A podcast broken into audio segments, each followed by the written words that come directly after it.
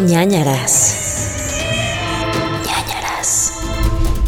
Hola amigos, bienvenidos a ñañaras Podcast, su podcast de confianza para cosas de terror, paranormales, macabras, siniestras y también un poco de comedia. Yo soy Paula del Castillo y me acompaña Erudito. Hola, ¿cómo estás, Pau? Muy bien. Qué bueno. Bácala. ¿Por qué el bácala? musical. ñañaras, el musical. Ñañaras De del regreso. musical, sí somos. Pues acá con la novedad, ¿no? ¿Qué que novedad? andamos, que andamos muy a dieta, estamos sufriéndolo, pero mira, se va a lograr. Ay, ya lograr. sé, yo igual con el ejercicio matutino. Te- Ahí vamos. ¿Te sigues despertando a las 6 de la mañana? Sí. ¿Quién te Hablamos piensas? ayer y te dije. Bueno, pero hoy, Pero ayer pues- te dije, no creo mañana Ajá. seguirlo haciendo. Me estoy despertando como a las seis. Hoy me desperté como seis y Ajá. media, pero sí, sí, se sigue yendo al gimnasio, intentándolo. Primer semana completa puedo- se logró. No puedo que seis y media. O sea, yo no logré tres días. Yo logré dos. Dos días. Esta parte semana. de lo que me motivó fue que vi que subiste un día, que tu reto de las 6 de la mañana, y dije, sí, sí lo puedo lograr. Mira, Jero ya No, también yo no dije está. 6 de la mañana. Pero pues compartiste algo que decía el reto a la clase a las 6 de la mañana, ¿no? Ah, sí, es que, y- ajá, mi entrenador va a tener un curso Pero a las no 6 lo, de la ¿no lo mañana. hiciste a las 6. No, yo, o sea, todavía no empieza. Todavía no empieza. Ah, no, o sea, va a empezar y entonces, a las 6.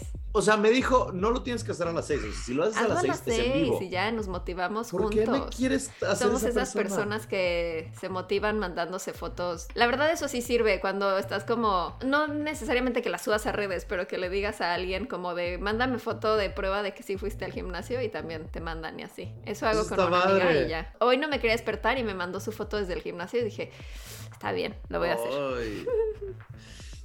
Oye, y hablando de eso, he tenido muchas discusiones y debates al respecto del peso. Y hoy vi a una persona que no veía hace como dos años y bajó mucho de peso. Pero entonces pasó esto en donde yo no le quise decir nada ni mencionar nada porque, no sé. Sí, no que- sabes si a lo mejor fue un problema de Ajá. salud. No, ella ha compartido que ha estado haciendo ejercicio y Ok. ha estado comiendo mejor y todo esto, pero como que me costó mucho, no dije nada porque en el momento fue muy difícil para mí pensar bien qué decir, para no decirle como de que, ay, güey, te ves increíble la chingada, porque pues, también se veía increíble también, con más sí. peso encima. Ajá, entonces creo que estamos muy acostumbrados a elogiar cuando alguien baja de peso y, o sea, no sé, no supe qué hacer, me Ay, conflictó sí, mucho. son temas ¿sabes? difíciles. Yo igual alguna vez No que lo me, enfermé y bajé muchísimo de peso y pues sí, luego me decían como, ay, te ves increíble, no sé qué, cuerpaz. Y yo así, güey, llevo un mes de enferma. Sí. bueno. Pero el punto es no opinar de los cuerpos de los demás amigos y solo apoyarlos. es lo que yo pensé. Es lo que yo pensé. No opinemos del cuerpo de los demás. Entonces dije, ¿para qué le comento sobre su cuerpo? No me interesa, no me importa. O sea, bien por ella si se siente mejor, mal por ella si no se siente mejor, lo que sea. Entonces dije, no lo voy a, lo voy a como evitar. Y nada más le pregunté, ¿cómo estás? Exacto, muy bien. Y ya. Listo. El día de hoy les quiero contar que ha sido un día bien difícil para Pau y para mí grabar esto, porque, sobre todo para mí, porque yo soy bien Porque se estúpido. y fue por toda eh, la ciudad a dar vueltas. ajá. Mm. Ajá, pierdo el tiempo a lo güey, soy torpe y todo esto, y luego ahorita la cámara de Pau no quería funcionar. Entonces, como que hoy quieren que no contemos estos casos y no nos vamos a dejar. No nos vamos a dejar, los vamos Pero a traemos casos largos y fuertes. Entonces. y tendidos. Por eso no vamos a hablar mucho ahorita. Dime tu recomendación. Voy con mi recomendación. Es una serie que creo que sí entra ñañaras porque hay mucho tema de magia y fantástico. Se llama Uh. Arcane. Es una serie animada del universo de League of Legends. Este juego que, pues de hecho es como el, el esport más jugado actualmente. O sea, con el mayor número de jugadores en línea en todo el mundo. Aunque no tengan ni idea de qué es League of Legends ni el juego, la verdad eso da igual. Con que vean la serie, siento que la van a amar. Yo empecé como con expectativas de, "Eh, a ver, voy a echarme un episodio a ver qué tal. Y wow, está impresionante. Están sacando tres episodios por semana. Son como tres actos, entonces van a ser en total nueve episodios. Y la amo, me encanta. Esta, la animación está increíble porque, o sea, pareciera que es como 2D, pero al mismo tiempo 3D. La trama está como súper interesante porque tienes como este tema de la magia y no sé, es que no les quiero contar mucho para no pero se los recomiendo muchísimo. Está en Netflix, se llama Arcane, se escribe Arcane. Es que justo la quería ver el otro día, o sea, la vi anunciada y dije, ay, la voy a ver, pero luego dije, yo no sé nada de League of. Legends. O sea, ¿para qué la veo? Ni le Exacto, voy no a es un impedimento, en serio, no, no, no, ¿No? nada que ver. O sea, porque aquí es más como que ya están como desarrollando bien la historia de cada personaje y dándoles como una razón de por qué pues lucen como lucen en el juego y así. Está increíble, está bien padre. Ok, Netflix. Yo les voy a recomendar. Ay, este está en Netflix también, creo, ¿no? No, no. ¿Sí? No, no. No, no, no está en Netflix. Esta está en HBO. Max. Y les voy a recomendar una serie hermosísima de amor puro que se llama Summer Camp Island. ¿Ok? Sé cuál es. Es del 2018, ahorita la pueden encontrar ya en HBO Max. Tiene 85 episodios, 4 temporadas. Es la cosa más hermosa, adorable del mundo. Es la historia de un... Todos son como entre animales que hablan. Ok. Como Ok. Zootopia o algo así. Ajá, la estética y la vibra es muy Adventure Time. Como muy cute, muy adorable. Y trata sobre las aventuras de Oscar y Puerco Espín que van a un campamento. Ujú. ¿Ok? Y entonces tienen este campamento en donde conocen a otros animalitos y tiene muchas, o sea, por ejemplo, la camp counselor, la que lleva todo el, como la encargada del campamento, es una gata, pero es una bruja. Ok. Y hay otras que son brujitas. Y entonces todo el tiempo hay magia y todo el tiempo hay monstruos y todo el tiempo hay fantasmas. Ujú. Entonces tiene todo que ver, es como muy paranormal, pero todo tiene que ver con, pues, con cosas ¿Cómo se adorables. llama? Summer Camp. Island. Campamento de verano, no sé cómo se llama en español, déjenme checar. Isla de campamento de verano.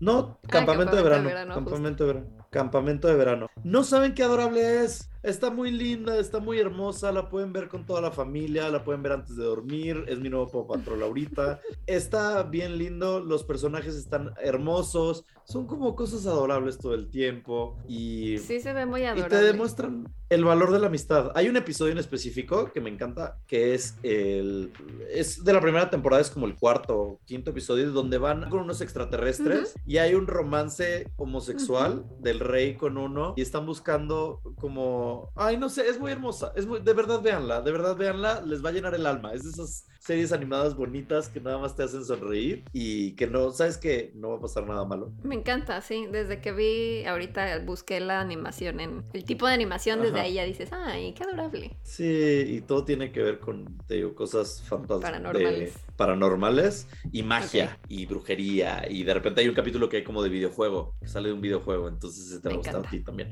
Entonces está padre. Summer Camp Island, HBO Max. Son las recomendaciones de esta vez, pero la recomendación máxima que les quiero dar el día de hoy es que se suscriban a nuestro Patreon. ¿Por qué? Porque en patreon.com, diagonal nanaras podcast, pueden encontrar nuevos episodios que no salen en este podcast, que se llama Niño Files, donde pueden saber de otros casos cortitos, hermosos, muy interesantes y que a veces se relacionan con lo que contamos por acá. Y también tienen otros beneficios y hay diferentes categorías, entonces ahí pueden escoger la categoría que más les guste dependiendo de pues cuánto quieran donar y nos ayudan a que siga existiendo este podcast y se siga produciendo y editando gracias a Belita. Es correcto. Y además no olviden que además de eso tenemos dos cosas. Uno, redes sociales, que son facebook.com diagonal nanaras podcast, arroba nanaras en Twitter e Instagram. Y la otra cosa es que tenemos merch oficial, porque si ustedes quieren apoyar el podcast de una manera física, que quieren apropiarse de este podcast aún más, pues lo pueden hacer a través de chunchos.mx, en donde van a encontrar la colección de ñañaras, que en estos momentos Pau y yo estamos modelándoles. Pau trae la de Rebelde y Maquillade. Que en color rosa, baby pink, ¿no? Y yo traigo la sudadera de ñañaras que, o sea, de verdad es la cosa Calientita. más cómoda que existe. Es calientita, por dentro está felpada, tiene su bonito logo de ñañaras. Entonces, si ustedes están escuchando este podcast o viéndolo en YouTube y están así de noche, ahorita que ya empezó a hacer el frito y se están tomando su tecito para escuchar los casos de terror, esta sudadera es tu compañía perfecta, tu Ujú. compañera ideal. Que Entonces, justo ahorita que eh, decías, mándenos ajá. más así sus historias. El otro día nos mandó, creo que Elizabeth, una que compartimos en el Instagram de ñañaras, de ella escuchando y reaccionando al podcast mientras se comía su huevito. Mándenos así con su tecito, con su perrito o su gatito Sí. al lado, mientras escuchan el podcast. Amamos ver cómo están escuchando este podcast y qué están haciendo. Y queremos también agradecerles porque acaba de ser el episodio 100, o sea, bueno, ustedes lo escucharon hace dos semanas, pero nosotros vamos una semana adelantados. Ajá. Entonces, nosotros acabamos de vivir el episodio 100. Gracias por sus comentarios, gracias porque hicimos un live después que ya debe de estar ahorita en el canal. Y Fue sí, puro está en el canal. amor. Fue puro amor, qué lindos, de verdad, gracias ñañas por ser una comunidad tan chida, tan linda, tan propositiva y tan increíble. Sí, me fui a dormir muy feliz esa noche porque dije, ay, qué Sí. bonitos todos, gracias.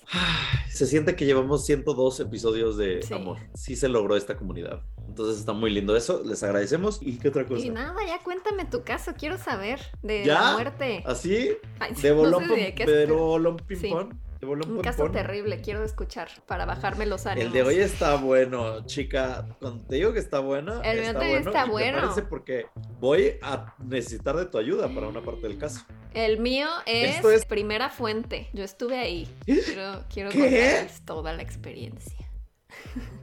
No manches. Sí, sí, sí, sí. ¿Neta? sí. Ok, bueno, pues el caso que les voy a contar el día de hoy se lleva a cabo, se desarrolla en agosto Ujú. Del 2012. Ok. Ahora, tú me vas a decir, contexto, ¿qué películas había? Sabía Y yo te voy a contestar, había varias. que no lo sabes.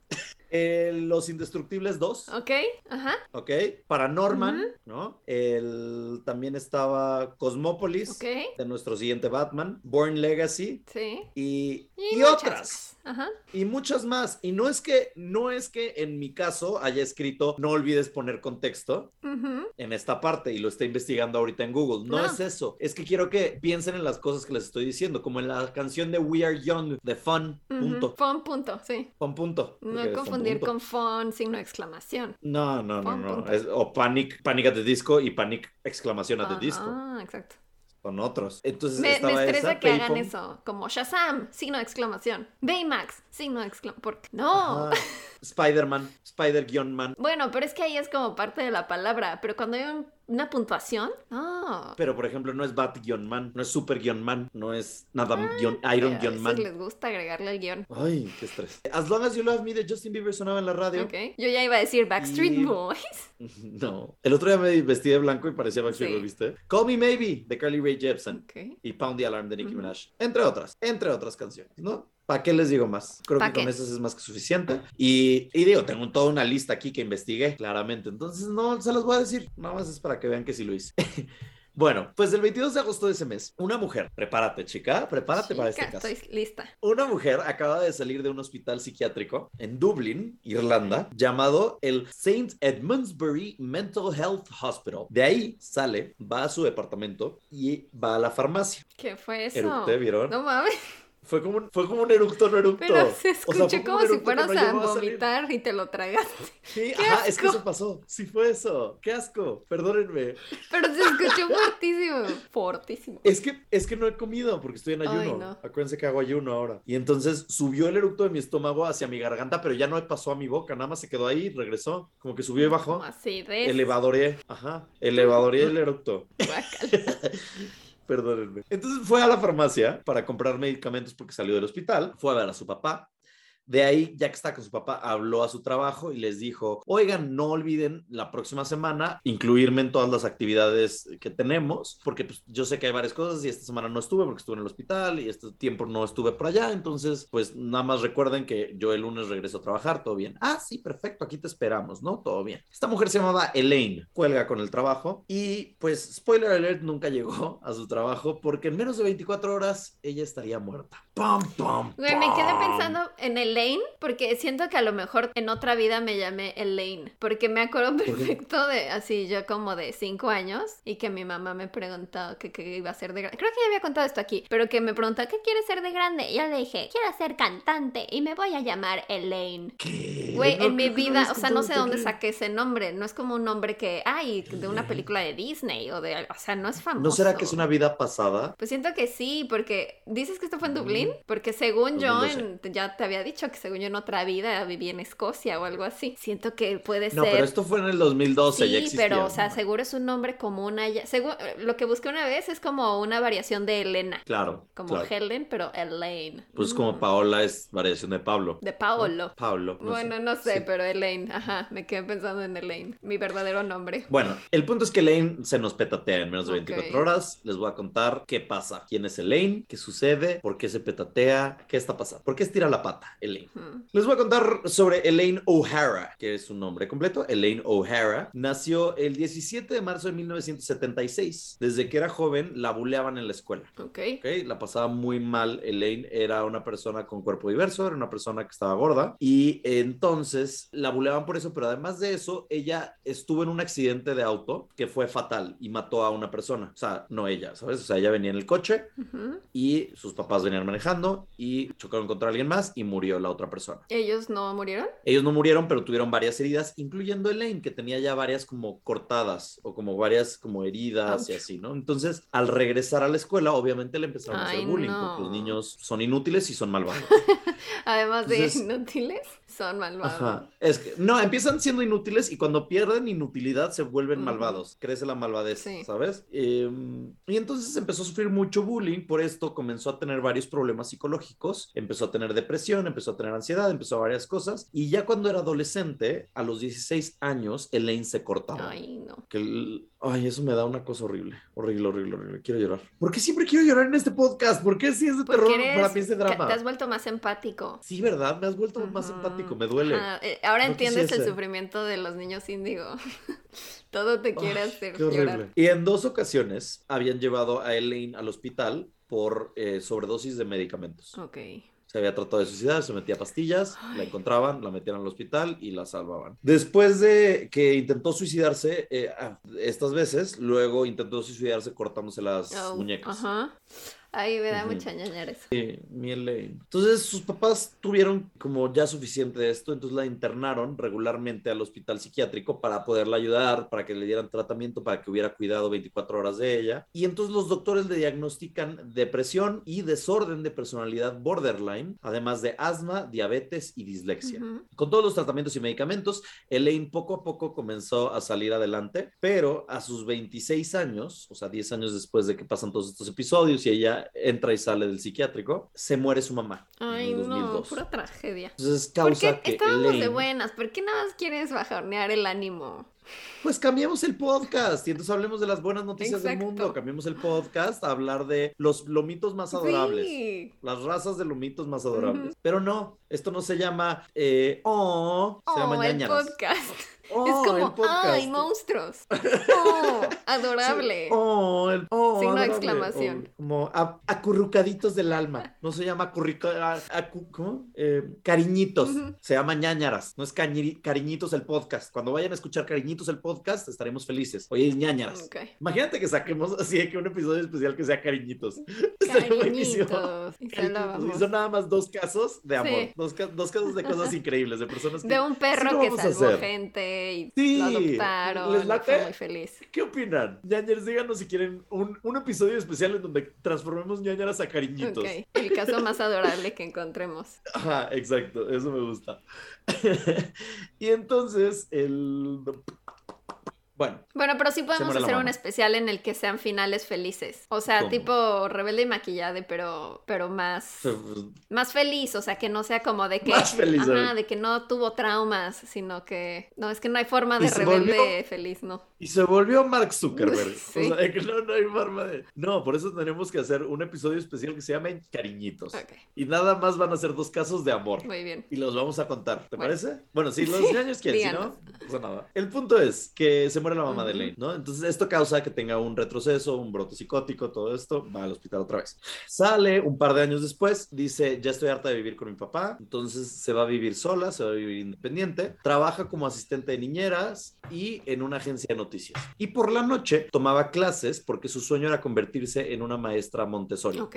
Luego, 2007, se muere el profesional de la salud que la había tratado todo este tiempo, que era un doctor y un profesor, que era desde que tomó el caso de Lane desde que ella era chiquita y hasta la fecha seguía cuidándola y supervisándola y viendo cómo le estaba yendo, pues se muere. Entonces, obviamente, Lane también sufre esa pérdida muchísimo. Y esto, aunado a una inestabilidad financiera, genera que Elaine caiga en un lapso de depresión al grado que le dice a su papá, que su papá se llama Frank, le dice, papá, tengo una cuerda en el departamento y me voy Ay, a colgar. no, no, no, no, no, no. ¿Y qué hace Ujú. Frank?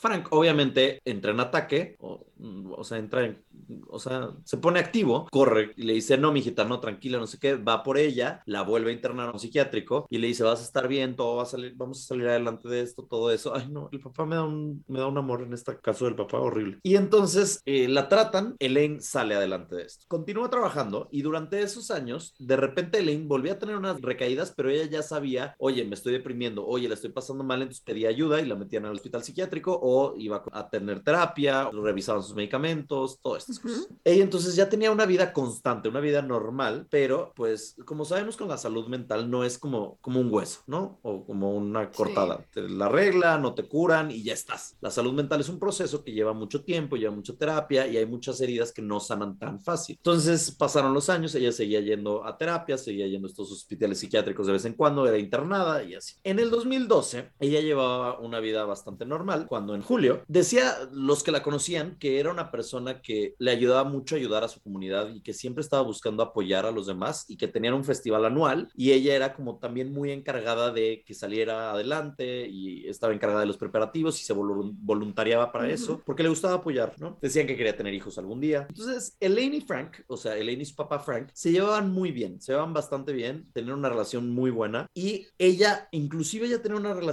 bastante amistosa con Sheila. Sheila era la nueva pareja del papá.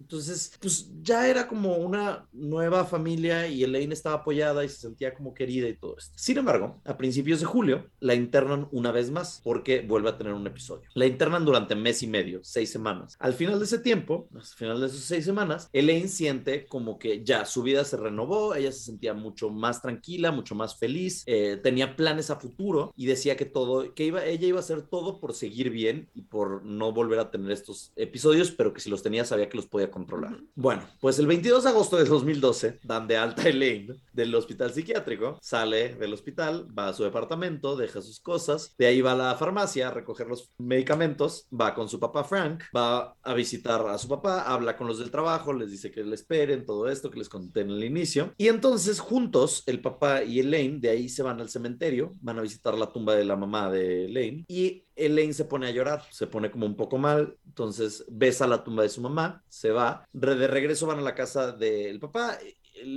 ella tenía un hermano, entonces van a visitar a su sobrina y entonces se pone a jugar con su sobrinita, todo increíble, antes de que diga, bueno, pues ya me voy a mi departamento. Elaine regresa a su departamento y le dice, Sheila, oye, no te olvides que mañana, porque Sheila también estaba en el comité del festival este que te digo que hacían cada año, le dice, oye, no te olvides de que mañana tenemos junta, entonces nos vemos si quieres en tal lugar para que nos vayamos juntas.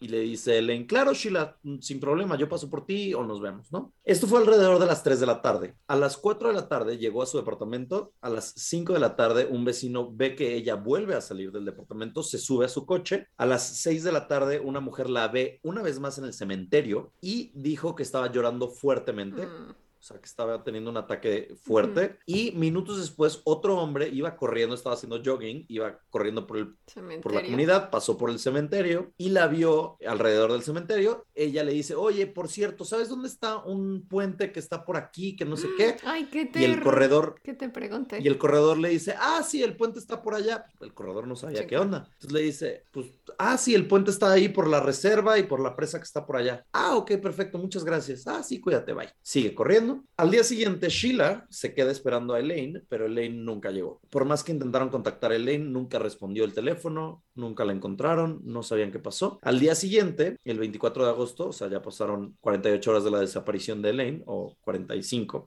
el 24 de agosto, Frank pregunta a los del festival y los del festival le dicen, no, Elaine nunca llegó, nunca vino a la junta de ayer, ni vino a la junta de hoy, ni nos habló a nadie, nadie sabemos qué onda. Y Frank dijo, esto es muy raro porque ella siempre avisa, o sea, si se siente mal, si está enferma, si lo que sea, ella le avisa a alguien, a alguien, o sea, a alguien del festival, o me avisa a mí, o a Frank va con la policía y les dice, eh, está desaparecida mi hija, por favor, quiero que levanten esta orden, que no sé cómo se llame, orden de desaparición. Entonces van al departamento, abren el departamento y no había rastros de Elaine. Inclusive el celular de Elaine estaba ahí.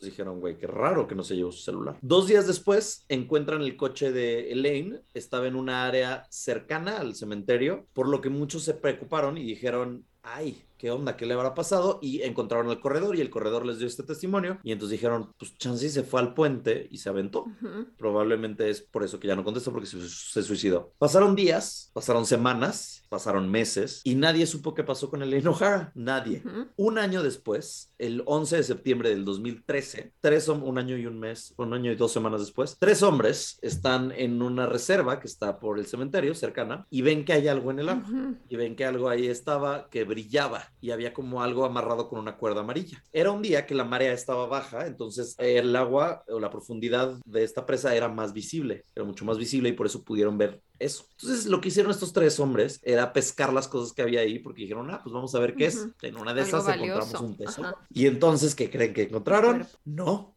Eso es lo que quería que dijeras. algo pero que no, brilla, pues no sé. Ajá. Encontraron una sudadera, encontraron objetos como una sudadera, un chaleco, unas esposas, unas cadenas, una máscara de Ay, cuero. como de Ajá, sadomasoquismo. sí. Y entonces les pareció muy raro todo esto. Entonces sacaron todos los objetos que encontraron y encontraron unos celulares. Ah, no, no encontraron los celulares. Entonces les pareció raro, sacaron todos estos objetos y los pusieron al lado de la presa, como en una pared que estaba ahí al lado, y los dejaron ahí y dijeron como que, bueno, pues, ni pedo. Uno de ellos, uno de estos tres pescadores, hombres pescadores, dijeron, como que se le quedó en la mente y dijo, güey, está muy raro. Cadenas, Sí, esposas, o sea. cuerda, la máscara. Entonces dijo, uy, no sé, voy a llevarlas a la policía. Entonces regresa a la presa, agarra las cosas, se las lleva a la policía y les dice, encontramos esto, no sé, no sé por qué se los traigo, pero más vale que se los traiga y ustedes determinen si es basura, no es basura o puede ayudarles con algo. Entonces la policía va a la reserva y no encuentra mucho porque ese día ya el agua no estaba tan clara. Qué bueno que hizo eso, pero pensando qué haría yo, siento que no, no haría nada, lo dejaría tirado. Yo también lo dejaría Como tirado. quería, ay no, pues no me Pero, voy a pues- meter yo en problemas de que, ¿y de dónde sacaste esto? Y así sería como, ¿quién sabe qué es eso? Pero pues dicen que este güey estaba como que toda la noche estuvo pensando y dándole vueltas y dándole vueltas, entonces dijo, bueno, pues ya, lo voy a llevar. Lo cual, qué chido. Entonces la policía va a la reserva, no encuentra nada porque el agua ya no está tan visible, ya está como murky, ya está eh, Pantanos. pantanosa, sí. ya está, ajá. Fango. eh, no, es murky es como, Como turbia. co- como turbia, turbia es la palabra, gracias. Entonces, bueno, pues dicen ni pedo, se van. Un día después, dicen vamos a regresar mañana, regresan un día después. Y al ampar, una mujer estaba paseando en unas montañas cercanas cuando eh, iba con su perro, hiking, la la la, jijiji, jujuju, y de repente el perro empieza a ladrar. Dice esta vieja, pues, ah, ni pedo, chance vio una ardilla. Entonces el perro se va y se mete como a un, como a unos arbustos, como a estas, como el, si están en un bosque se dan cuenta que hay como de repente como plantas que cubren lugares Ujú. y como risquillos y así, ¿no? Se meten estos arbustos que se les llaman en Estados Unidos undergrowth, no sé cómo se le diga en, en español, y le dice, bueno, ya, Firulais, vámonos. Ujú. Firulais no regresa. Y dice, pues qué raro, Firulais. Y oye a Firulais ladrando todavía. Dice, ay, Firulais. Va a buscar a Firulais y Firulais está ladrándole a un Ay, cuerpo. no, ahora sí un cuerpo. El lomito encontró el cuerpo. Ay, bebé, ya está momento- avisando. Ay, hay algo, hay algo. Sí. ¡Corgi, policía! Ay, corrí policía. Encontrando Los cuerpos orígenes. en el bosque. Los orígenes. Y entonces, este... la mujer llama a la policía, obviamente, y dice, Pero si "Oigan, estaba el eh, corrí policía, ¿qué más necesitaba? No, porque todavía no era policía. Ah, ok, ok. Ayer son los orígenes. Es la, precuela del Ujú. policía. Ese día, ese día, ese Encontró su llamado. cambió. Algo dentro de él Sí. cambió y dijo, yo detendré el, detendré Y el luego se crimen". volvió de monólogo. Me encanta su Ajá. historia de origen. Sí. Corgi policía, es adorable, menos si eres un criminal. Eh, y entonces este, le habla a la policía y le dice, policía, policía, encontró mi corgi, que no es un policía, pero podría serlo. Contrátenlo. Eh, un cuerpo. Encontró un cuerpo. Contrátenlo. Y entonces la policía dice, oh, vamos para allá. Entonces la mitad se va para allá y la otra mitad se queda en, el, la, en la presa, está en la reserva, pues revisando a ver si encontraron más cosas y encuentran dos celulares, que les spoileé hace rato, porque la cagué. Bueno, pues encuentran dos celulares Nokia, tarjetas SIM, juguetes sexuales, Mm, lentes, llaveros y una tarjeta de descuentos de una tienda. Sigue aquí el tema sexual. ¿Qué está pasando? Sí. Entonces, la tarjeta de descuentos era de una tienda. Y entonces esta tienda se llamaba Duns, no sé qué, Dunstar, no sé qué. Y entonces en la parte de atrás tenía un código de barras, como de que cliente frecuente. o los- Entonces hablan a la tienda y les dicen, oigan, necesitamos que nos digan a quién pertenece esta tarjeta. Sí. ¿no? El número es ta, ta, ta. Descubren la propietaria era Elaine O'Hara. Mm, Entonces dicen, trácalas. Al mismo tiempo, equipo, el equipo que había investigado, ido a la montaña a ver los, el resto humano, determinan gracias a registros dentales que el cuerpo era el de Elaine O'Hara. Ahora, la presa y la montaña están a 45 minutos de distancia en coche. Luego- ¿Cómo están las... Si se suicidó porque están ahí sus cosas y el cuerpo en otro lado. Ajá. Entonces, descifraron, Voló. gracias con la ayuda de un corgi policía, que la mataron. Corgi policía, descubriendo el misterio. Y entonces Corgi Policía dice, esto no, es- aquí hay gato encerrado. Este, y dice, wow, esto es un asesinato, wow. Wow. Y entonces ya, se dan cuenta que no fue un suicidio. Ahora bien, los dos celulares Nokia, por lo cual ustedes saben, y es un meme y es un chiste, pero el celular Nokia es indestructible. Pasó un año en el agua, los dos celulares Nokia, y servían todavía. Qué lo maravilla. secaron, esperaron tantito, lo pusieron en arroz, lo conectaron y. Con viborita y todo. Nokia. Sí, sí. Y entonces eh, lo que encontraron fue clave para saber qué le pasó, qué sucedió con Elaine. Revisan la computadora de Elaine también y encuentran un documento llamado, y cito, el estilo de vida goreano. El derecho de la mujer es ser una esclava. ¿Qué, perdón? Sí, este, este caso empieza de una forma y Sí, termina en otra no sé a dónde estamos yendo ya. Es un camino inesperado. Encontraron que Elaine se había inscrito a un sitio llamado alt.com que era de sadomasoquismo y que sexualmente a ella le gustaba ser dominada. Los teléfonos que encontraron tenían tres celulares, o sea, tres, tres contactos Sí. guardados, ¿ok? El primero, o sea, digamos que los dos, uno tenía el número de Elaine, no tenía dos contactos, el número de Elaine, el otro celular de Elaine, el real, y otro que estaba titulado Amo. Ándale. ¡Ándale! Amo. Ajá. El amo. Y el otro celular tenía un celular de alguien más y un celular que era el otro Nokia que decía esclavo. O sea, ella también dominaba. Tenía dos celulares ahí, ¿no? Entonces, Tenía doble personalidad. En una era do Y entonces- ama y en la otra la sumisa. Ay, no, Ajá. a ver, cuéntame más. Ajá. y entonces dicen, bueno, ya sabemos que un celular tiene el de amo y el de Elaine, y el otro dice esclavo y otro número. ¿Cuál es el otro número? ¿A quién le corresponde este número? Y entonces descifran que este número le pertenece a un hombre llamado Graham Dwyer. Güey, suena a Dwight de The Office. Ajá. Pues, ¿quién es Graham? Dirás tú. ¿Quién es Graham Dwyer? Graham es un arquitecto de Dublín, casado, con un hijo, típico empresario godín, o sea, bonachón, que como su hobby era volar aviones modelo a Sí. Ese era su Ok, hobby. suena muy Tenía amable. una es, es muy amable y tenía una esposa que se llama Gemma, que le gustaba hacer sailing y tenían un hijo y era la típica familia de Dublín. Como conocemos La tantas policía- familias de Dublín. miles, miles. Miren, Dublín y yo somos uno. Sí tengo una amiga de Dublín, ahora que lo pienso. ¿Ah, sí? Sí tengo. ¿Ven? Yo, Ay, ella, tan viajadora de mundo. yo muy, muy jet setter yo. Entonces, el... Ah, te dije que mi papá, saben que mi papá escucha este podcast y el otro día me pone como, ay, felicidades por tus 100 episodios, eres una chingona, no sé qué. Y yo Ay, amo. como que lo amo porque intentó ser, utilizar un pronombre correcto, o sea, inclusivo, pero, eh, pa, si estás escuchando esto y la gente que está escuchando esto, mis pronombres son los de siempre. Son él. Decimos ella y chica y todas estas cosas de broma, pero se pueden referir a mí con el pronombre masculino y estoy bien con eso, ¿saben? O sea, ese es mi pronombre, nada más aclarando. Ok.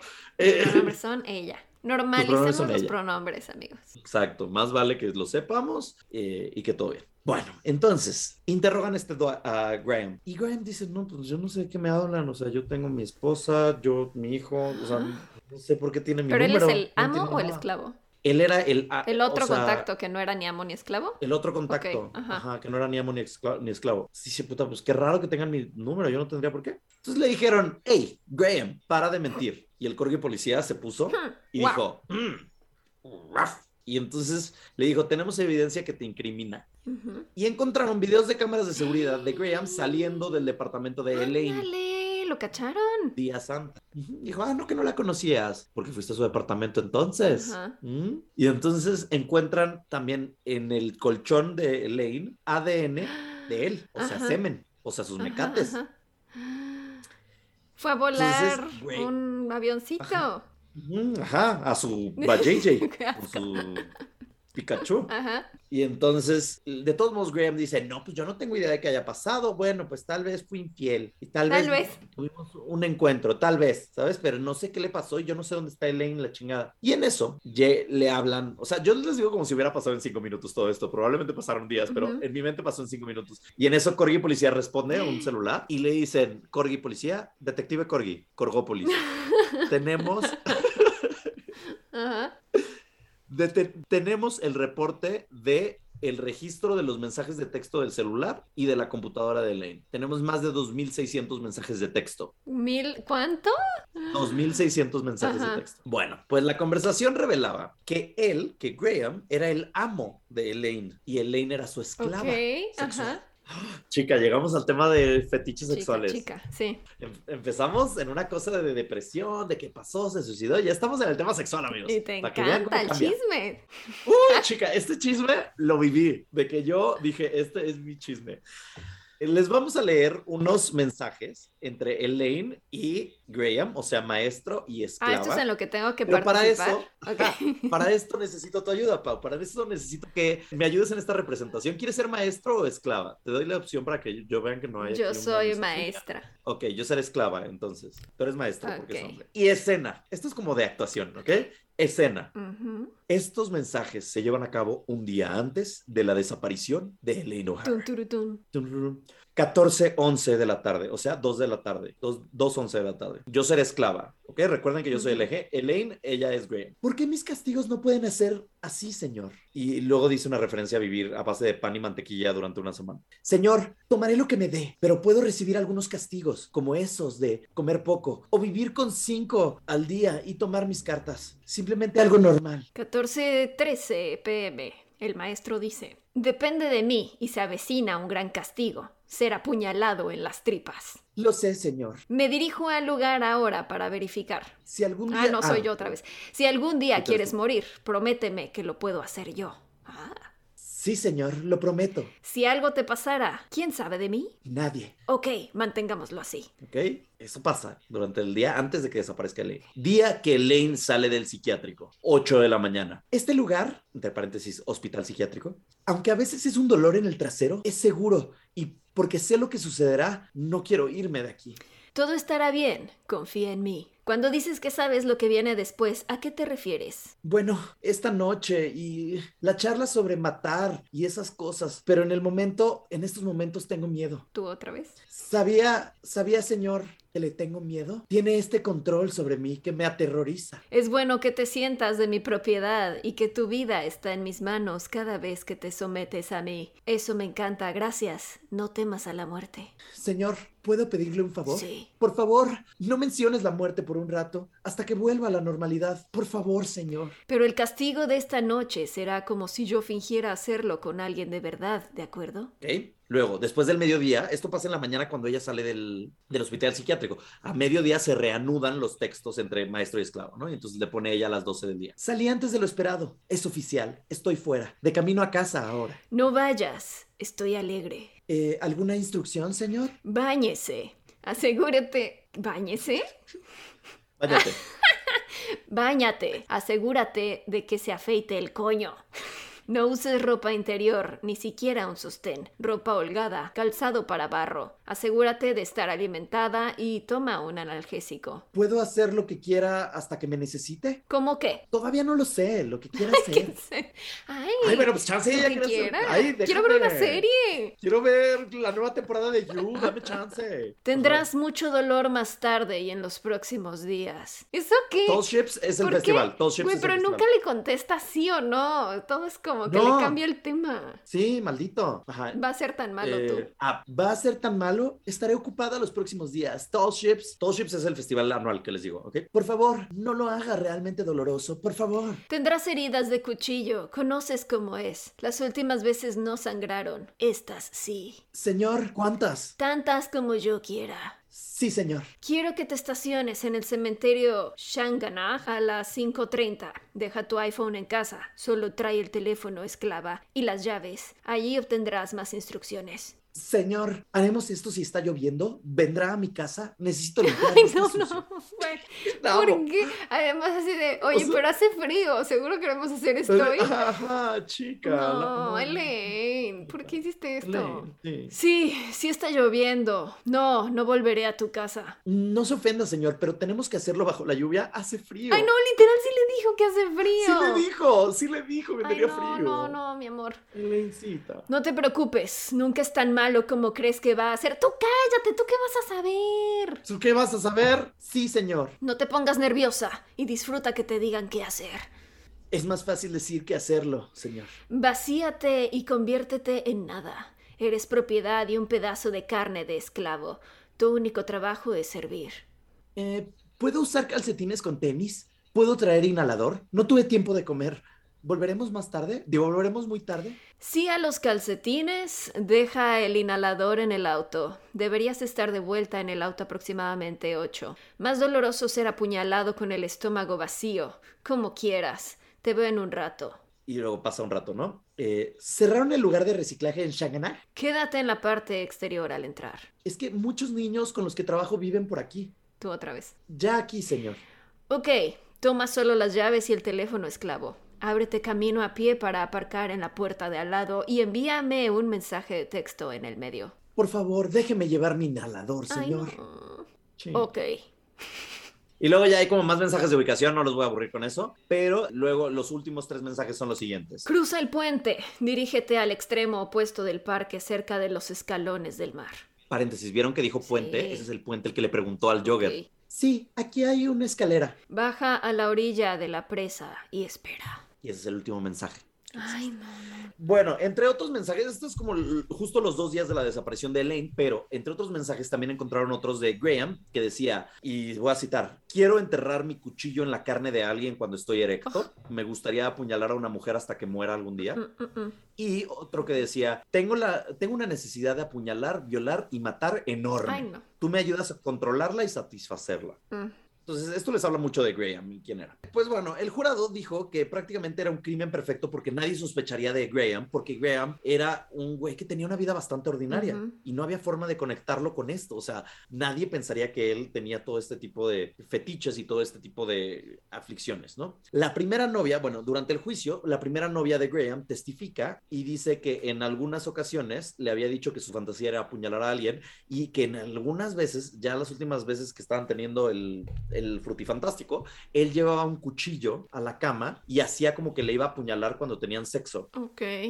Ella como que dijo, ay, tal vez esto ya es un poco llevarlo un poco lejos, entonces cortaron. Y luego conoció a los meses de esto una mujer que se convertiría en su esposa, que es Gemma o Gemma. Ujú. Y pues Gemma dijo que no tenía ni idea, ¿no? Una investigación determinó que las finanzas de Graham no eran las mejores, que él ya estaba pues teniendo problemas económicos porque había comprado una casa y Gemma había perdido su trabajo y a él le habían reducido el sueldo. Entonces se pusieron a revisar las propiedades de Graham. En la computadora de Graham encontraron 35, bueno, 38 videos en total de esta índole. 35 de ellos eran mujeres distintas en posiciones sexuales siendo apuñaladas. Ajá. Dos de ellos eran de él O masturbándose. sea, pero sí las estaba apuñalando. Pues es que alguien las estaba apuñalando o cortando. Ok.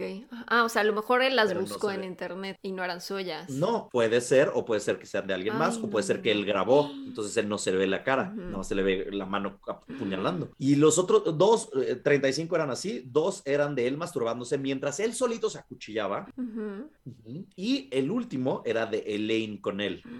Elaine estaba atada y Graham la estaba acuchillando. Elaine todo el tiempo le estaba diciendo, para, por favor, para, por favor, detente, no sé qué, y lo llamaba amo. Ay, no, es que ya. Ajá, ajá, ajá. En el momento en que no es consensuado, ya paras el juego, no le sigues Pero es diciendo que- amo. Ay, es no, que no, era, feo. ajá, exacto, palabra de seguridad, ya sabes, Hakuna Matata. Claramente este güey no Eh, tenía límite, era como, me vale tu no. palabra, es como... Sí, sí, sí, sí, sí. La esposa, te digo, nos dijo que no sabía nada. Confesó que había, eh, Graham confesó que había conocido a Elaine en el 2007 y encontraron los primeros mensajes que tenían entre ellos y era como de que, espero que estés bien, Elaine. Y ella le pone de que, güey, ¿quién es esta persona?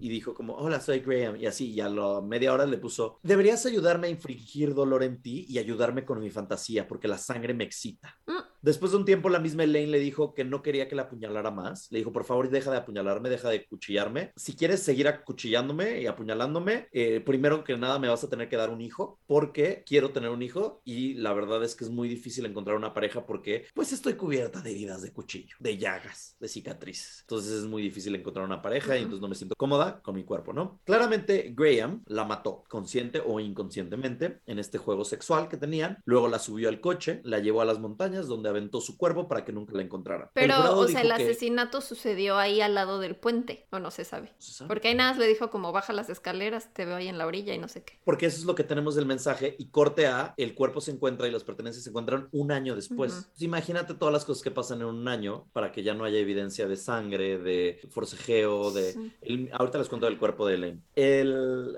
el jurado dijo que. Elaine era una persona vulnerable y que Graham se aprovechó de ella. El papá de Elaine, Frank, declaró que sabía que ella estaba saliendo con un hombre casado, pero obviamente no tenía ni idea de lo- todo lo demás. Debido al estado del cuerpo y el tiempo que había pasado, no pudieron determinar la causa de muerte de Elaine, ni encontraron nunca su cráneo, solo encontraron su mandíbula. Pero porque se había Ajá. ya descompuesto. No sabemos, no encontraron el cráneo. No se descompone en un año un cráneo. Entonces encontraron su mandíbula, su columna vertebral, costillas, hombro, brazo derecho, parte de la pelvis, piernas, pie derecho y ya. Entonces falta como el cráneo, falta el O brazo sea, a izquierdo, lo mejor y si la partió en cachito. Ay, no sé, guacala. No sé. La defensa dijo, o un animal se lo comió, se lo llevó en las montañas en este año, o sea, Ay, no hay cómo saberlo. La defensa de Graham mantiene que Graham es inocente. ay sí.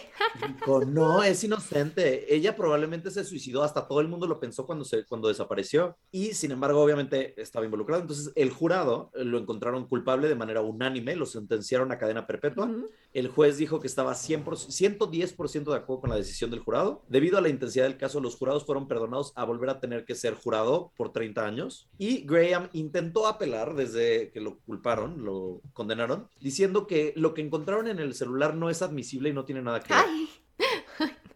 No, Entonces- no, no, no. Y lo peor de esto es que hay personas que creen que puede salirse con la suya, porque hasta el día de hoy sigue apelando y hay una manera o hay posibilidades de que el güey no nada más digan, ah, ok, perfecto, bueno, pues este, te vamos a reducir la condena. No, hay posibilidad de que lo saquen de la cárcel. Mm. Entonces, eso es un tema que sigue pendiente y sigue vigente hasta la fecha. Y en otras noticias, Graham en la cárcel formó una banda de rock. Mm. ¿Cómo se llaman? Nada más para que lo sepan. No tienen nombre o no encontré el nombre, pero el vocalista es un violador.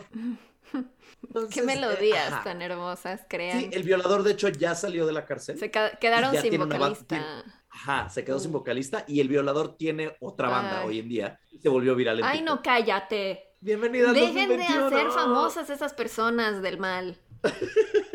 O sea, se volvió viral porque fue como de que, ay, miren, este, estoy viendo esta banda, no sé qué. Y todo el mundo le puso, güey, ese es un violador. Es- el vocalista es el violador como súper criminal, terrible, de horror. Dios. Ay, pues bueno, esa es la historia de Lane O'Hara. Una historia llena de chismes, de tuercas, vueltas, corgis policías, policía. maestros esclavos. Se fue hasta policía. Dublín. Maestra, ¿qué tal? Qué locura, me gustó el caso. Muchas gracias por estos giros de trama inesperados. Me encanta. Nada. Ahora yo les voy a contar una historia. Estoy nerviosa, oye, estoy nerviosa. Estuvo fuerte, es fuerte este. Ajá. Ok, les voy a contar esta historia paranormalísima de primera fuente, porque les contaba, estuve ahí. Cuando fue el fin de semana de Halloween, fui de viaje a Canadá, Vancouver, Canadá. Tengo por allá. Ah, ¿cuándo amigos, fuiste? familiares, y me eché rápido el fin de semana porque quería vivir por allá el Halloween y fui a un tour de fantasmas. Que les voy a contar de este lugar muy hermoso. Ella. Se llama Fort Langley, el lugar. Es como el fuerte de una zona que se llama Langley.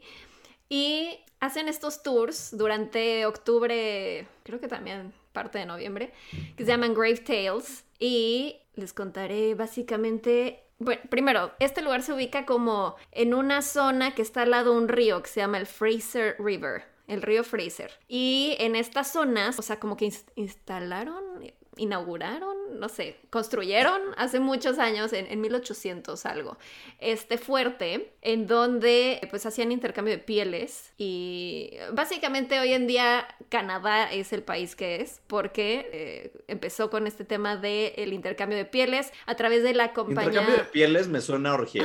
No, qué asco.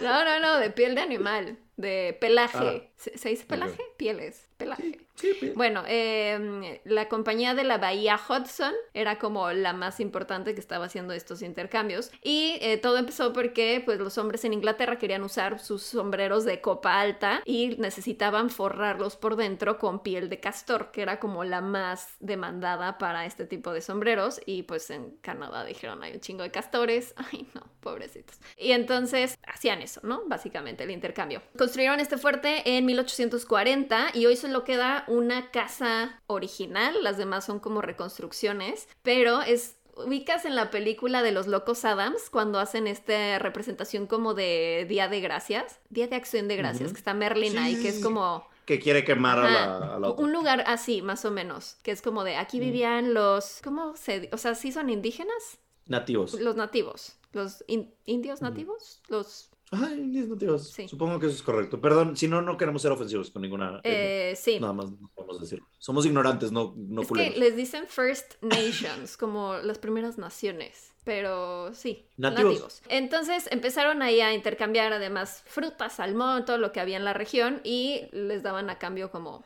cobijas. Ok, este lugar tiene pues obviamente muchos años y mucha historia y lo que hacían era que traían a hombres de Inglaterra para que vivieran en este fuerte y se casaran con las mujeres nativas de ahí para crear como familias, para tener como una relación más directa y que pues promovieran más el comercio. En la cultura local de los indígenas, de los nativos de ahí, eh, que se llaman de la costa Salish. Cuando morían los muertos, no los enterraban, sino lo que hacían y que era como para decir que respetaban mucho a ese difunto, era lo ponían como en una pose fetal, posición fetal, y lo, lo amarraban en sábanas muy fuerte y lo metían en una caja de cedro y lo ponían en los árboles, como en la copa de los árboles entre las ramas, ¿Qué? dejaban ahí la caja. Y entonces la familia, los descendientes tenían que ir durante, después de cada estación, subir a- por la caja, la bajaban No, no. y tenían que volver a amarrar como los restos más fuerte con otra sábana y así con el tiempo hasta que pues se iba desintegrando la caja y los restos y lo que caía al piso donde cayera ahí lo tenías que enterrar está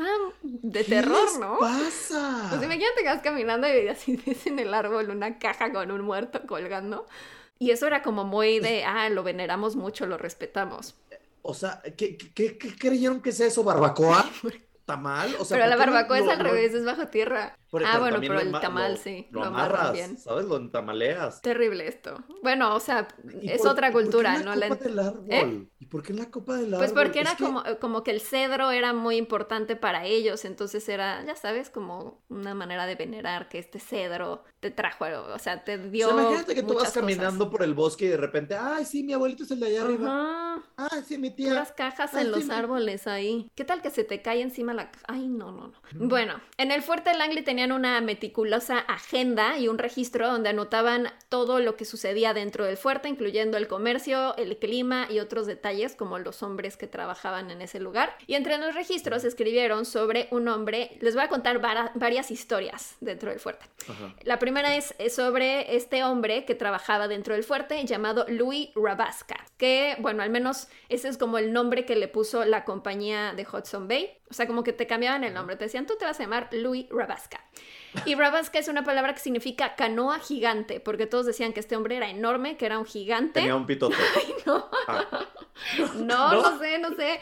Nada más dijeron que era enorme, así, güey, Maui, ya sabes, así un güey enorme y Jason Ajá, Momoa. era Jason Momoa, pero que era el más amable de todos, que, o sea, de repente llegaba alguien nuevo y les decía, hola, tú vas a ser mi amigo, y así como Jason un Momoa. gigante hermoso, ya sabes. Pero siempre les decía, no, no me llamen Luis Rabasca, díganme mi nombre real, que es Seida Careida. Y obviamente la gente decía, no, güey, Seida Seida Careida. Careida, pero Suena drag queen. Está increíble. Pero como que la gente decía, no, no puedo pronunciarlo bien, ¿cómo se dice? Y entonces les decía como, tú piensa en música, es como si estuvieras cantando, Seida Careida. Seida Careida, Suena como Seida música. Careida. Y entonces ya decían como, ah, sí, suena como música. Seida Careida. Este hombre estaba casado con la hija de un jefe de una tribu local y unos años después de casarse, el padre de Louis fue enviado a trabajar también a Fort Langley y por alguna razón al papá no le gustaba el hecho de que su hijo se hubiera casado. No sé si era un tema de que pues, no sé, a lo mejor dijo, yo quería que se casara con alguien más, no tengo idea. Pero el punto es que se casó, el otro no le gustaba y entonces cuando llega a trabajar al fuerte, el padre empieza a o sea, apuntaron en el registro los que trabajaban ahí,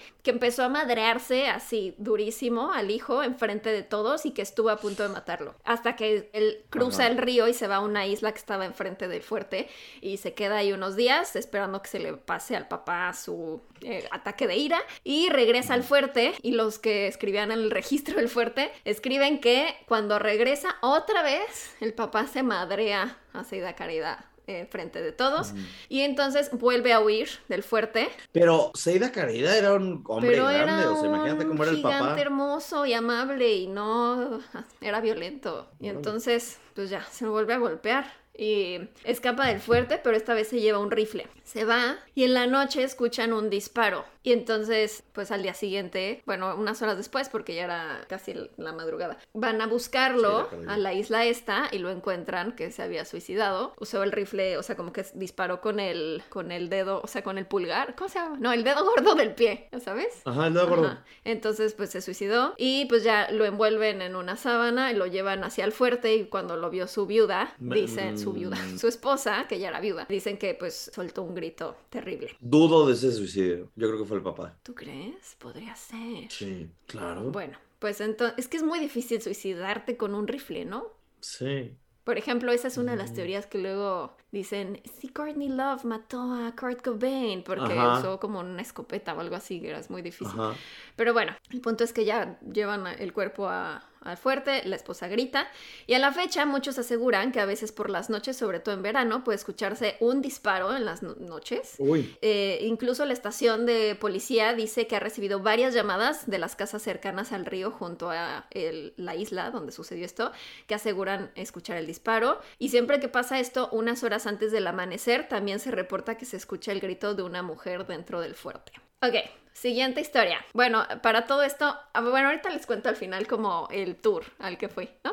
Ok. Siguiente historia, William Henry Emtage. Es un hombre que nació en 1830 en Inglaterra, era de una familia de prolíficos navegantes de la compañía de India del Este y su padre decía, pues ya tenemos suficiente dinero, tú ya no seas un navegante, es una vida muy difícil, no sé qué, tú deberías de estudiar, volverte un doctor o algo así en Inglaterra, pero él dice, no, yo quiero aventura y entonces se une a la compañía de Hudson Bay y se va a navegar por África, por China y por muchas partes durante seis años, pero pues él quiere algo nuevo, quiere un nuevo reto y entonces dice, mándenme a lo más lejano y exótico que tengan. Y lo mandan a Victoria en Canadá. Pero cuando llega en 1851 se da cuenta que Victoria es como un Londres chiquito y entonces dice, no mames, yo quería algo exótico, no otro Londres. La playa. Y entonces les dice, mándenme a una expedición así más, más este, extrema, ¿no? Y les dicen, ok, te vamos a mandar estas islas que hoy en día se conocen como Haida Guay, que están por ahí cerca, y les dicen, vamos, o sea, ahorita ya estamos buscando oro, porque habían encontrado oro en, en el río Fraser, este que está al lado de el fuerte que les contaba. Y entonces lo mandan a esta expedición, y pues ya cuando llega, pues él se cree acá el Juan de las Pitas, ya sabes, Juan de las Pitas, ¿qué es eso? no sé, una expresión de mi mamá. No, Juan de las Sí. Pitas. Nunca había escuchado esa expresión. no sé. Juan de las ¿Neta no? Bueno, No. pues se cree ese señor, ¿no? Y entonces, eh, pues él se cree que es como que sabe todo y así, y pues todos así, güey, ¿quién es este? ¿De dónde salió? Y todos los puestos de trabajo ya están tomados, menos uno, que es el de el que debe de hacer la ignición o prender la dinamita para que explote la piedra, porque lo que hacían era, primero hacían como un túnel con picos y palas, en donde tenía que meterse el que hacía, el que prendía la dinamita, Y entonces te tenías que meter así como gateando, prender la mecha con un, era como un eh, cerillo como de unos 5 centímetros, así muy ajá. grande. Prendía la mecha y se tenía que salir como en reversa rápido, correr y esconderse detrás de los árboles o las rocas o lo que sea. Entonces era como muy peligroso, nadie quería hacer eso, pero él dice como, ah, ya huevo, yo puedo. Y entonces... Sí, Juan de las Pitas. Juan de las Pitas, siendo el más Juan de las Pitas. El más Juan de las Pitas piterísimo. Ok, entonces hace eso y hace un buen trabajo durante dos semanas, pero un día está distraído y entonces prende el cerillo, pero se le rompe en dos y la parte que está encendida se cae en donde estaba la mecha. Entonces dice, no mames, no me da tiempo. A su mecha. A su mecha. Juan de las Pitas, exclamó. Ajá. Y entonces dice, no, no me da tiempo de salir corriendo. Entonces, por reflejo, lo que hace es pone su mano izquierda sobre la mecha para apagarla y lo siguiente que pasa es hay una explosión, pero nadie vio salir a William.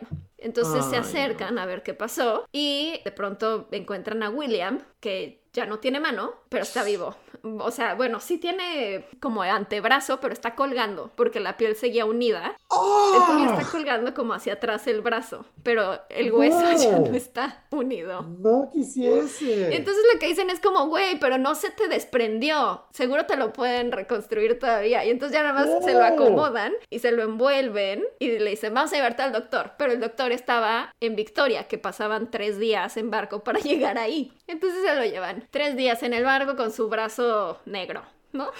Llegan con el doctor de No ahí. nada que hacer. Sí, Pues, no. ¿Qué le vas a hacer? Pero en 1800 no sabían. Y entonces llegan con el doctor, eran así las 3 de la mañana y pues estaba dormido el doctor, llegan a su casa y le dicen como de, oye, este, le pasó un accidente, pero de, todavía puede hacer algo doctor por su mano. Y, o sea, dice el doctor en sus diarios, que apuntó todo, que desde que entraron olía la podredumbre del el brazo de este hombre. no. Y ya No, no, se no, lo no, ve y le dice como, güey, no te puedo salvar el brazo, pero te tengo que pasa inmediatamente esto porque, o sea, se te va a subir a todo el brazo y vas a, puedes morirte. Entonces le dice, el problema es que lo tengo que hacer ya y no tengo aquí cloroformo ni nada para anestesiarte, pero lo tenemos que hacer ya. Entonces, lo llevan a su comedor, lo acuestan ahí, le dice, tengo esta botella de whisky, tómate la mitad y ustedes Bendición. agárrenlo de, eh, pues, el brazo y las piernas. Y entonces saca el doctor pues un serrucho que tenía ahí y un bisturí y le empieza a cortar. Corta la pielecita. Tenía que hacerlo como dos centímetros arriba de donde estaba ¿Qué negro. tipo de corte es? De hecho dijo como tuve que hacer un corte anormal porque era horizontal y no sé qué. Sí, Ok. o sea, da muchos detalles el tipo. Y entonces, pues ya, le corta, el güey gritando de dolor, pero estaba todo el tiempo despierto mientras le cortaban, le serruchaban el hueso. Entonces ya, acaba y de repente escribe el doctor, no el doctor Chapatín, No, escribe no, no. en su diario, hace tiempo que no hacía una amputación, así que cometí un error. No dejé piel para poder suturar después. O sea, tenía que dejar abajito del hueso. Claro, tienes que dejar un. Es como envolver un regalo de Navidad. Necesitas dejar la solapa para que te cubra no dejó solapita para poder suturar. Entonces le dice a William, fondeate lo que queda de la botella de whisky. Y vuélvanlo a No, agarrar. pues ya mastícale la botella. o sí, sea. ya, se fondea la botella. Agarra con su manita el doctor como la carne, el- como el músculo y la piel, lo levanta hacia arriba, le deja descubierto como 5 centímetros de hueso y corta esos 5 centímetros de hueso con su serrucho hasta que dice en su diario que el serrucho se quedó sin filo. ¿Por qué me estás contando eso? Ya no quiero estar en Ya este podcast. sé, ya sé. Qué cosa tan horrible. Y todo el tiempo William despierto, güey. No sé cómo no te desmayas. Acabas inconsciente, ¿no? Ay, no sé. Pero ya, le corta eso, pero ya le queda su solapita, sutura el brazo, se salvó. El punto de esto es que dos meses después él se va de Victoria y nadie lo quiere contratar porque pues dice no tiene, tiene un brazo. no nos sirve para nada, o sea, todo era como trabajo pesado, entonces no lo querían contratar. Pero en Fort Langley le dicen como, ah, pues aquí sí te podemos contratar, si quieres, este, pues tú te vas a encargar del tema como de las vacas y así. Y se va a Fort Langley, se casa con una mujer nativa local, llamada Luisa, se enamoran, tienen hijos, envejecen juntos. Luisa se muere antes que él y él le promete que le va a comprar una tumba en la primera fila del cementerio local, que era como el lugar más codiciado del cementerio, y se queda casi sin dinero por comprar este lugar en el cementerio. Cuando él se muere, sus hijos y sus amigos intentan enterrarlo junto a ella, pero ya no había lugar, entonces lo entierran como cinco filas atrás, pero piden que por favor, en vez de como que todos las tumbas las hacen como apuntando hacia el este, pero esta como que dicen, por favor que, que esté como mirando hacia la tumba de ella.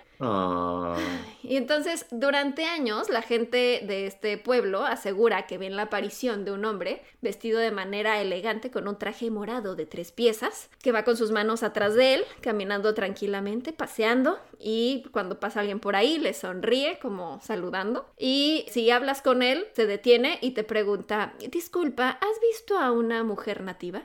Ay. Y muchos otros. ¿Tiene brazo o no tiene brazo? Es que como los lleva atrás, no se le ve. Ajá. Yo creo que lo está escondiendo. Muchos otros dicen que han visto a una mujer nativa con ropa de la época caminando entre las tumbas, donde está la tumba de Luisa, como si hubiera perdido a alguien. En 1980 estaba el plan de poner electricidad en el cementerio, o sea, poner luz, y pusieron un poste de madera de los cables que estaba entre la tumba de Luisa y la de William. Uy, grave error. Y entonces después, o sea, cuando pusieron eso es cuando se intensificaron estas apariciones. Y después de eso, unos años después, quitaron el poste y ya hicieron el cableado como bajo tierra. Y después de eso ya dejaron de salir los fantasmitas buscándose porque ya se podían ver nuevamente. Amamos, es una historia de amor fantasmal. Historia de amor. Ok, siguiente historia. Tengo como dos historias más, pero no sé si hacer solo ah, pensé que una. ibas a decir 12. Y yo de que, güey. Bueno, Pues- te, te pues resumo cuéntanos, tú una. tranquila, cuéntanos, tú cuéntanos. Hay otra historia que esta no era realmente tanto como de fantasma, pero fue como de un crimen. Había un hombre que se llamaba Alexander Mavis que tenía como muchas tierras ahí en el lugar, como que adinerado, y tenía una esposa que amaba mucho y sus hijos y construyó como su casa soñada en 1900. Y tenía ya como unos 70 años, se sube a reparar el techo porque había una gotera en el tejado y se cae de la escalera. Se pega en la cabeza y él dice como, ay, estoy bien, no me pasó nada, no hay sangre, perfecto, sigue con su vida. Pero no está bien porque él era muy amable con todos, todos lo conocían y así, y de pronto se empieza a volver así, cascarrabia, se enoja con todos, les menta la madre, tiene cambios de humor, ya no reconoce a las personas. Lóbulo frontal. Entonces sus hijos lo llevan al hospital psiquiátrico y en la época dicen, no, pues no tiene nada, no hay sangre, no se le ve nada, está bien. Durante los próximos años la gente pues ya se anda con cuidado porque este ataca a quien se le cruce Miedo. y siempre escuchan gritos y discusiones en la casa, pero dicen, bueno, pues ya ni pedo. En agosto de 1905 escuchan gritos demasiado fuertes que vienen de la casa y entonces dos hombres se acercan y tocan como para ver si está bien y siguen escuchando gritos de la esposa Mary. Entonces dicen, bueno, ya vamos a entrar. Tiran la puerta y encuentran en la cocina a Mary tirada en el piso en un charco de sangre con una cortada en la cabeza No. y Alexander está encima de ella con un hacha y le vuelve a golpear en la cabeza cuando enfrente Cuando de ellos ya ellos. estaban ahí Sí. viéndolo. Ay, no. Y de pronto los ve y se va corriendo y se sale de la casa. Pero como ven que ella sigue respirando, en vez de irse tras él, como que se quedan tratando de ayudarla y ya, el otro se va. Llevan a Mary al hospital. Eventualmente ella muere por estas heridas. Y cuando atrapan a Alexander, él dice que hizo eso porque Mary le estaba poniendo el cuerno y que además había llegado su amante a la casa y le había apuntado con un arma. Y entonces, pues nadie le cree porque todos dicen, o sea, ella siempre estaba en la casa, tiene setenta y tantos años, no. No es cierto esto. Saben que este güey estaba alucinando. Pero aún así la policía lo deja libre. Porque como era un hombre muy adinerado y Malditos, prestigioso. Malditos. Y por ejemplo, el doctor que hace el certificado de función de Mary pone que ella murió de causas naturales porque él vivía en un terreno Sí, de pues, este naturalmente, cuando te parten la jeta con un Exacto. hacha, es natural que te señor. mueras. Sí. Pero como vivía en tierras de este güey, pues dice no, voy a poner que murió de causas naturales. Entonces no lo meten a la cárcel, sino que lo envían al hospital psiquiátrico, pero pues ya como que luego sí se dio cuenta de lo que había hecho y dicen que pues sufría mucho y decía como no sé lo que hice, no sé qué, y muere unos meses después, el 31 de diciembre, mientras duerme. Entonces dicen que murió como de tristeza. Ay. Ay, ¿tristeza de qué? Pues es que no era él, es que era, era Huevos. demencia o algo así. Pero en la época no amo, que entendían murió, eso. amo que murió el 31 de diciembre. Ajá, qué está como ¿no? muy de Scrooge. llegas al año. Ajá, Ajá. es muy creepy. Bueno, ahorita vamos a retomar un poco ese tema. Ahorita les cuento más. Pero retomando lo del fuerte, atrás del fuerte hay como una zona que es como que baja como si fuera una colina, porque antes pasaba por ahí el río, pero por ahí ya no pasa ahora, entonces nada, se está como hacia abajo el terreno. Y es muy común que en esa zona jueguen los niños del pueblo y así. Y varios niños durante los años han reportado que han visto a un hombre muy grande, muy amable, que juega con ellos y que les cuenta historias y que les dice que pues está ahí porque los cuida para que no estén solos ahí. Y cuando les preguntan como de, pero ¿cómo se llama? Ay, no sé, su nombre suena como música. ¡Seira Carrera! Ok, donde está esto de la colina, dicen que, ay, ubicas esto de las líneas ley, que son estas zonas como, así como hay placas, ¿cómo se llama? La falla de lo de las placas Ajá, tectónicas. la falla de San Ajá, Andrés, como ajá. las fallas por donde, ah, es que aquí estamos sobre una falla, entonces por eso hay terremotos. También está este tema paranormal, que en el mundo hay como estas líneas por donde hay actividad paranormal porque son como portales y así. Luego hablaremos Ah, más. sí. Pero eh, dicen que ahí, ahí pasa una línea, entonces justo por donde está el fuerte y las casas que están al lado del fuerte pasa una de estas líneas. Y entonces dicen que hay mucha actividad también en las casas que están junto al fuerte. Actividad paranormal, pues. Eh, cuando hace unos años in- intentaron hacer como un túnel abajo de esta colina por donde está el fuerte, porque querían hacer como algo de vías del tren, entonces empezaron a excavar y de pronto encontraron tres esqueletos y pararon la construcción. ¿Están escuchando? Es mi, mi vecino. El que decías el otro día. El niño está berreando ahorita, Ay, yo no escucho nada. pero fuerte. Yo no escucho. A lo mejor en tu audio sí se escucha.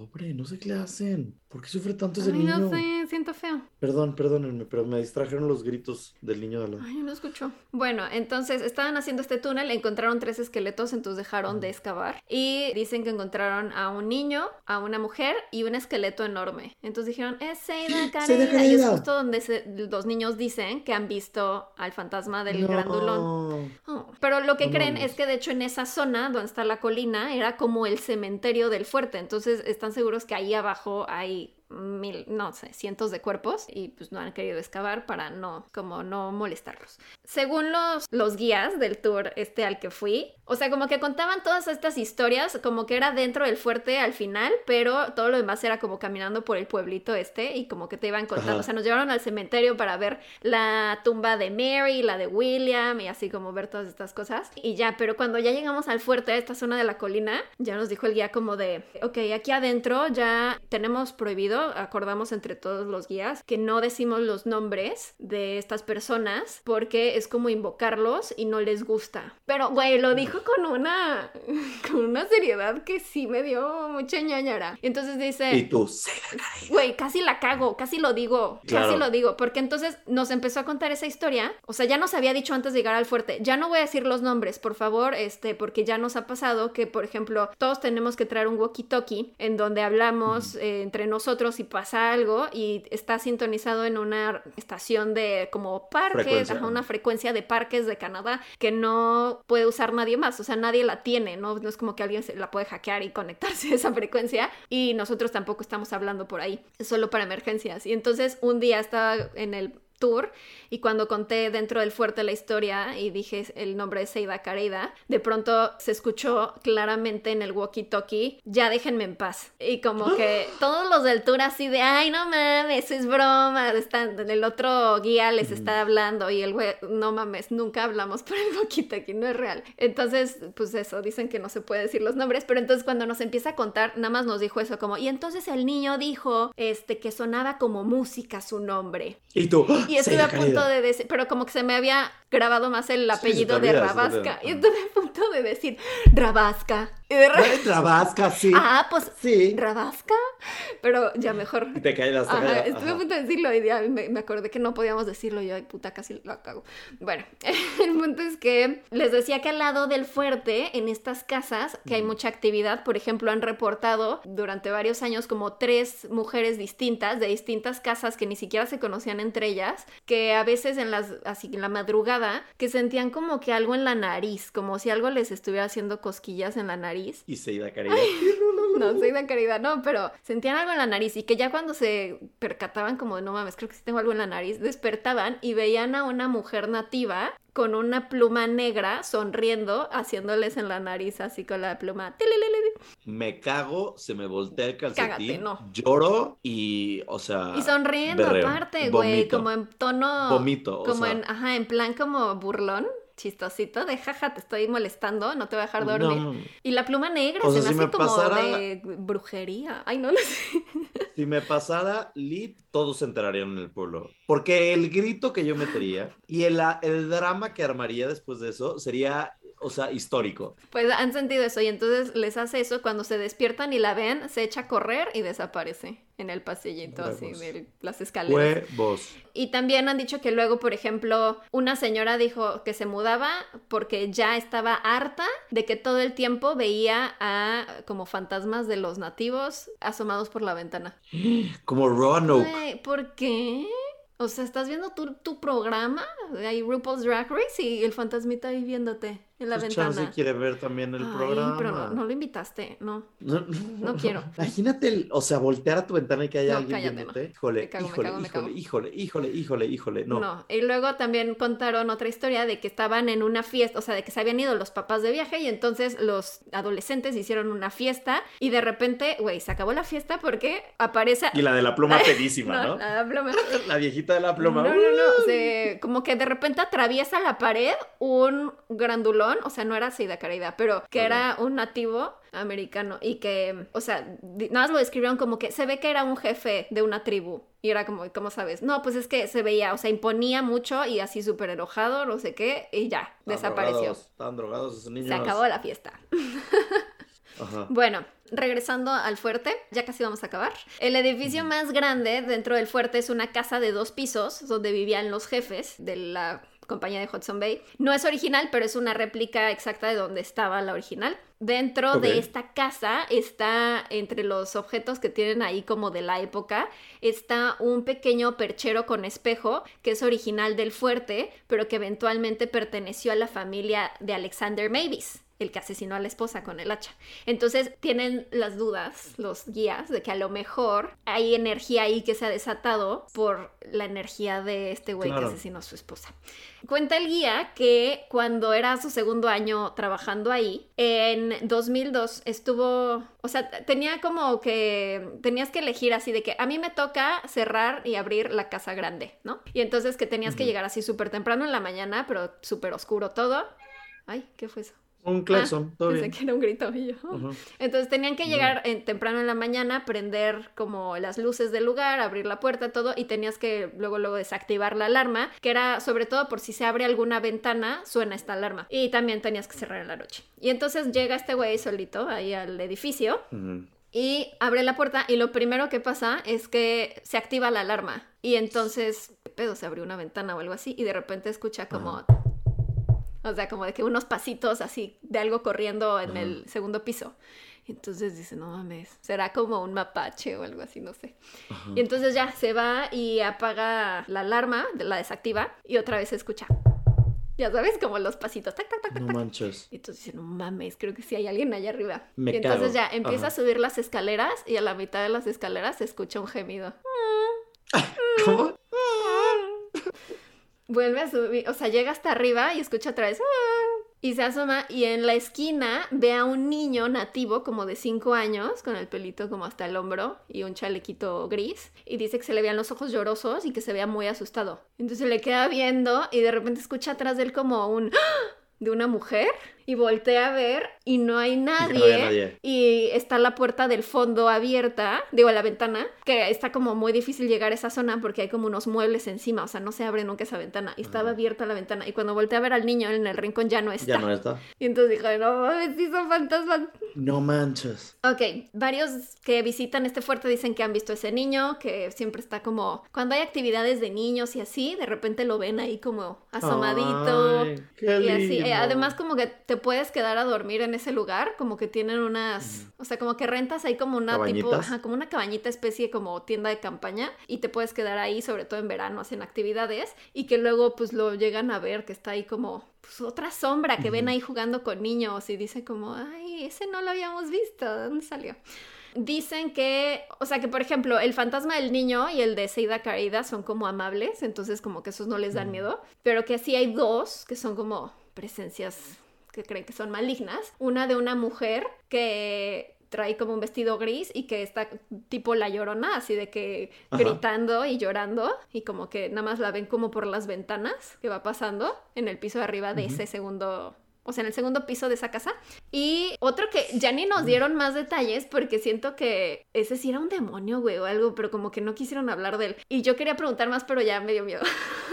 pero nos contó que era como un hombre que han visto en donde está la colinita esa, afuera del fuerte, que han visto a un hombre como un eh, tipo soldado, no sé, con un rifle y que cuando lo ven, o sea, como que la gente que va pasando por ahí, caminando, lo que sea, de repente ven a este güey y que está emputado, o sea, de que es súper enojado viéndote, como gritando, así como hablando en chinga, pero no se escucha nada. O sea, como si le hubieran puesto mute. Y entonces nada, está como...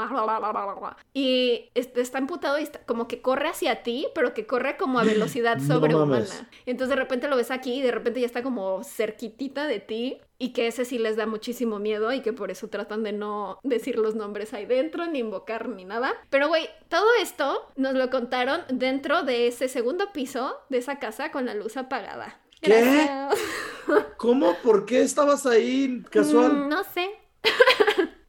Me hubiera muerto. No Una sé, pero- la agüita. Ay. Este es momento de que todos tomemos agüita en el podcast. Ustedes saben, cuando Pau se ahoga, todos tomamos agüita, porque es muy buena el agüita. Mmm. Es que hablé mucho. Qué chavocho. Pero, o sea, sí, la verdad me gustó mucho el tour porque sí, estaban como muy interesantes las historias, pero sí se siente una vibra.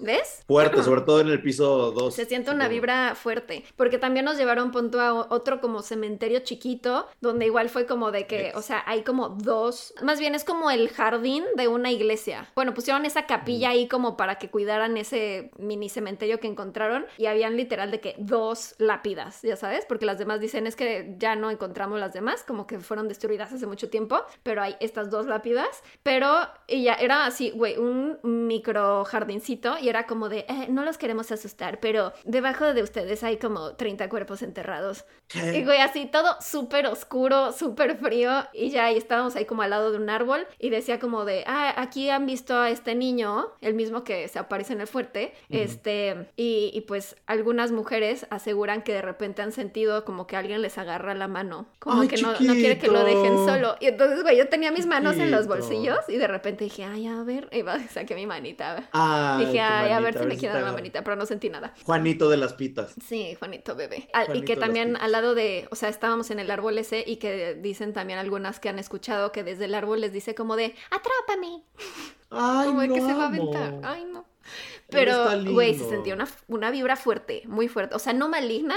Ahí estaba como pacífico los dos cementerios, pero sí se sentía fuerte la vibra. Y en el fuerte, ahí sí. O sea, en los otros como que dije X. está. Pero dentro del fuerte, no manches la vibra. O sea, fuerte, fuerte, fuerte. Y... Uy, de esas que te sientes como que te estás sofocando, ¿no? Ajá. Y luego también hablé con una mujer que trabajaba ahí y sí le pregunté como de, oye, ¿y a ti te ha pasado? Y me dijo, sí, sí, he escuchado al niño. De hecho, una vez me pidió a alguien que vino a visitar como de si le tomaba una foto, le tomé una foto y salía el niño. Salía en la foto al No lado, mames. así se veía la ropita y todo y sí se escucha siempre que está como alguien corriendo allá arriba. Pero este sí hay otra cosa aquí que, o sea, como que sí me da mucho miedo y todo el tiempo se están moviendo las cosas, pero una vez sí escuché algo horrible que sí me dio muchísimo miedo y yo, ¿qué? No, no te puedo contar. Y yo, verga, no me, no me dejes así.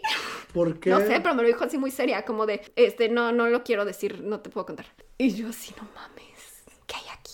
¿No será que les dicen de que no di esto? No. Ay, No, no, no, porque sí era, era muy real esto. Y, y te digo, ya cuando acabó el tour en esta, en el segundo piso de la casa está, y pues el guía así como que nos empieza a contar, ay, siéntense, pónganse cómodos para contarles estas últimas historias. Fue cuando nos contó lo del niño, de ay, se apareció en esta esquina, y este, lo del el, este hombre que se mueve rapidísimo, y la otra señora, ella ahí como que dijo como de, ay, pero vamos a contar esto con el ambiente adecuado y apaga la luz. Ella Ay, no, sí, cagada. Pero güey, yo volteaba a cada no. rincón, así como a ver si lo, si veo algo. se aparece el niño. No, no vi nada, pero sí se sentía. Sí daba bastante Uy, qué miedo, me dio escalofrío de pensarlo, me dio ñañarita. Pero me gustó mucho, la pasé muy bien. Si alguien quiere ir alguna vez, se llama Fort Langley. Y estas cosas las hacen, estos tours en octubre. Se llama Grave Tales. Grave Tales Mm. se escribe. Gravetales, cuentos de la cripta. pues eso. Pues, o sea, no vi nada, pero pues Es lo que se intentó, ¿no? Qué, in- qué intensidad. Ay. Además, Sí el güey sí dijo al principio, traigo mi... Ay, ¿cómo se llaman estas cosas que mide el campo electromagnético y no sé qué? Ah, ya. Eso. O sea, de que se pone, ajá, se pone rojo si hay algo y si no está en verde. Y se puso rojo. No, o sea, lo traía él ahí prendido en su bolsillo, nunca nos dijo nada, la verdad. Entonces, no sé si, sí, sí, a lo mejor y no te, no nos No, yo creo que ese día no. O a lo mejor Pues no tampoco hubo... viste nada, no había nada. Pero pues ha, ha de haber días donde sí se le prende. Sí, pero, pero me gustó, o sea, el guía como súper respetuoso, o sea, porque llegábamos al cementerio y sí nos decía como de, este, por favor, eh, no pisen las tumbas, no se recarguen en Claro. ellas, y o sea, llegaba y saludaba así como de, hola William, ya llegamos otra vez, buenas noches, no sé qué, y luego al final como de, adiós amigos, eh, los dejamos descansar, nos vemos pronto, así, y yo... Como que sentí bonito porque dije, güey, tiene una relación estrecha con estos. Pues sí. Ah, y de repente, güey, está contándonos en el cementerio, lo tenía yo así enfrente de mí. Y de Ajá. repente voltea y me dice, ¿alguien de ustedes dijo mi nombre? Y yo, ¿no? ¿No? Y él, ah, interesante. Y yo así, güey, qué chingón. ¿Qué? O sea, que claramente el güey escuchó así Sí. que alguien dijo su nombre. Que alguien le habló. Y yo, Además, interesante. O Ajá. sea, él debería de conducir este Exacto. podcast. El más valiente. y yo ya no quise preguntar nada porque ya dije, si quiero dormir hoy, gracias. Qué miedo. Algún día, algún día vamos con tu familia Sí, sí, a sí, sí, Canadá. sí, sí. Llévame. Vamos. Vamos, sí quisiese. Cuando COVID baje un poquito más y se pueda, no sé, bueno, ya se puede, ¿no? Ya se puede. Ah, pues acabas de ir. ¿Qué Sí, sí, sí, ya se puede, ya se puede. Qué tonto soy yo. Perdón, ya, mi cerebro ya no está funcionando el día de hoy. Estaba pensando en el niño, Ay, el que está súper lindo. Y en Seira Creira. Sí, sí. Gran O historia. sea, sí, sí, fue como, lo dije mentalmente, como de, a ver, me puedes dar la manita, pero no te vengas conmigo, quédate aquí. no, no te quiero llevar a mi casa, gracias.